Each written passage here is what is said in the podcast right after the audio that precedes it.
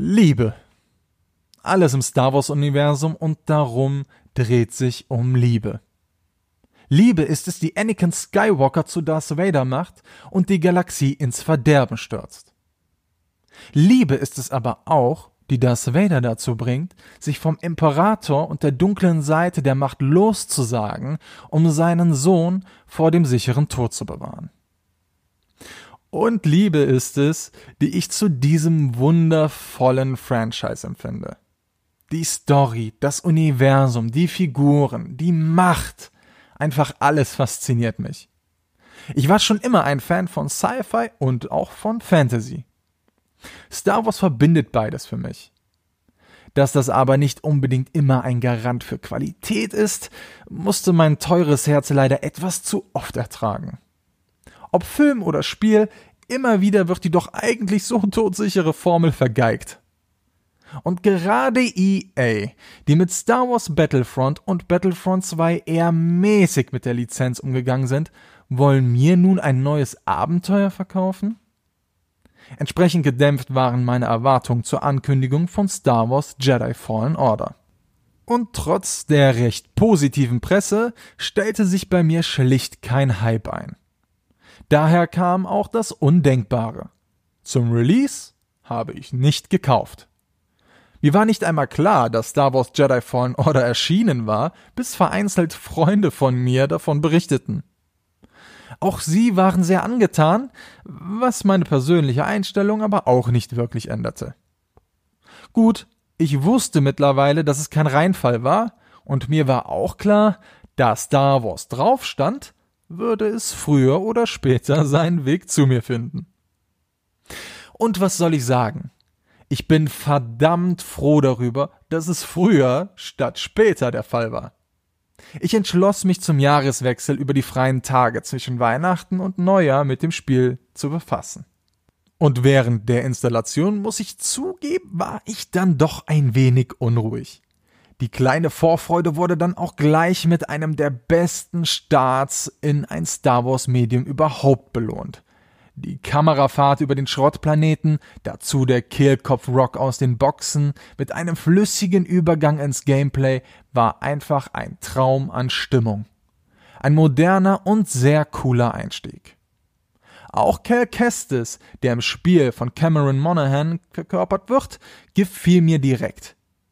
Generell ist die filmische Inszenierung das Highlight im Spiel. Über weite Strecken war diese sogar besser als in den aktuellen Star Wars Filmen. Und sie zieht sich bis ins Gameplay hinein. Die Kämpfe sind fantastisch choreografiert und erinnern angenehm an die Prequel-Trilogie bzw. an die Clone Wars-Serie. Gleiches gilt auch für die verschiedenen Planeten, die man im Spiel besucht. Diese sind sehr unterschiedlich, was immer für eine angenehme Abwechslung sorgt. Das Interessante, Jedi Fallen Order ist wie ein Metroidvania aufgebaut, weswegen man auch immer wieder mit neuen Fähigkeiten zu bereits bekannten Orten reist, um dort neue Wege freizuschalten. Wirklich cool ist, dass die verschiedenen Orte ihre eigenen Geschichten erzählen. Ähnlich wie in der Souls-Reihe. Leider hat man aber eine Tugend des Vorbilds vergessen oder eher schlampig umgesetzt.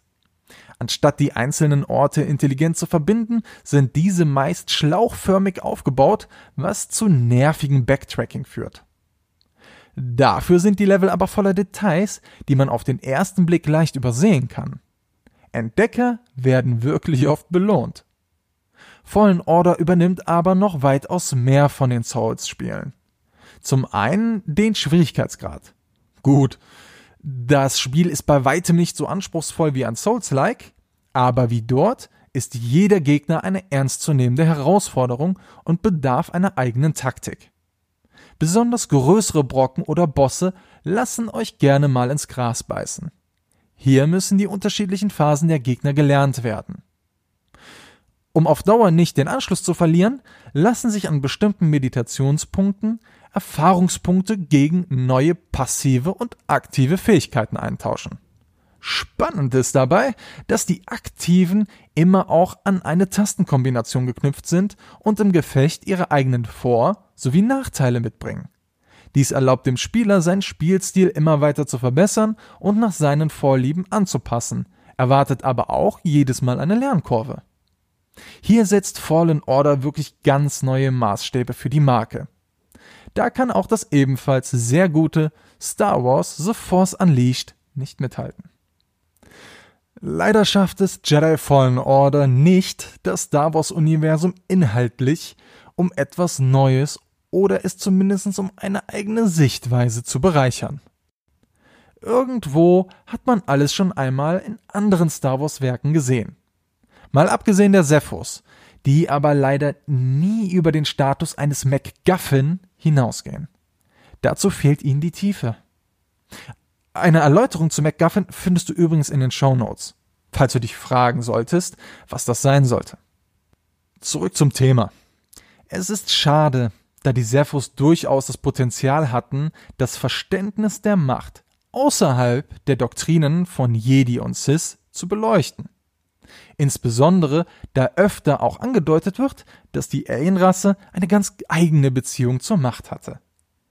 Ähnliches gilt auch für Meister Cordova, auf dessen Spuren wir in der Story wandeln. Er ist sprichwörtlich ein Deus ex machina, ein Geist aus der Maschine. Er erscheint immer im rechten Augenblick als Hologramm, um das fehlende Puzzleteil für den Fortlauf der Geschichte zu liefern. Man muss bei der Story wirklich das ein oder andere Mal ein Auge zudrücken.